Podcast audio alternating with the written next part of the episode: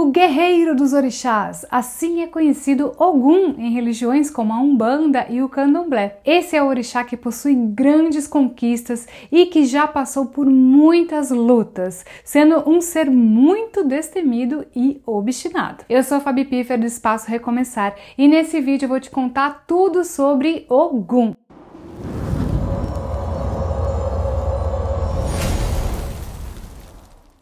Vou começar lembrando a você que esse é o sexto vídeo da série sobre orixás que iniciamos aqui no canal. Já tem vídeo sobre vários orixás como Oxalá, Oxum, Xangô, Oxóssi e Euá. Se você perdeu algum, dá uma olhada aqui no canal para conferir a história e as características desses orixás também. No vídeo de hoje eu vou te contar quem é Ogum. Bom, Ogum é o guerreiro dos orixás. Ele é conhecido por ser destemido e obstinado, pois ele nunca abandonou sua causa ao lutar por um objetivo. Esse é um dos motivos pelos quais Ogum é conhecido por suas lutas e conquistas. O orixá também é visto como um, um comandante supremo que luta, vence e protege todos que recorrem a ele. É por isso que Ogum é um dos orixás mais procurados quando a intenção é enfrentar uma difícil situação ou mesmo se proteger de algo. Ah, uma curiosidade é que Ogum é irmão mais velho de Exu e Oxóssi.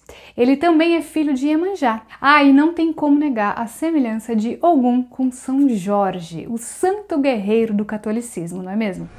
Agora eu vou falar sobre os filhos desse orixá. Quem é filho de Ogum carrega em si a necessidade de lutar por isso. É uma pessoa que não aceita desaforo, não baixa a cabeça e não dispensa uma boa briga. Geralmente essas pessoas possuem um físico magro e bem definido e sempre levam a melhor ao lutar com alguém. Além dessas características, os filhos deste orixá não possuem apego emocional por ninguém e costumam trocar de parceiros facilmente. Essas pessoas também costumam lutar por aquilo que elas querem, mesmo todos dizendo que é algo impossível. E claro, os filhos de Ogum sempre conseguem o que querem.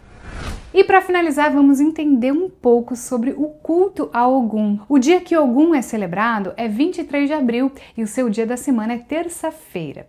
Nos cultos a orixá são usadas cores como azul e verde escuro e em alguns casos também é usado o vermelho. O culto também conta com uma saudação a Ogum que é Ogum Iee, que significa salve a Ogum cabeça coroada.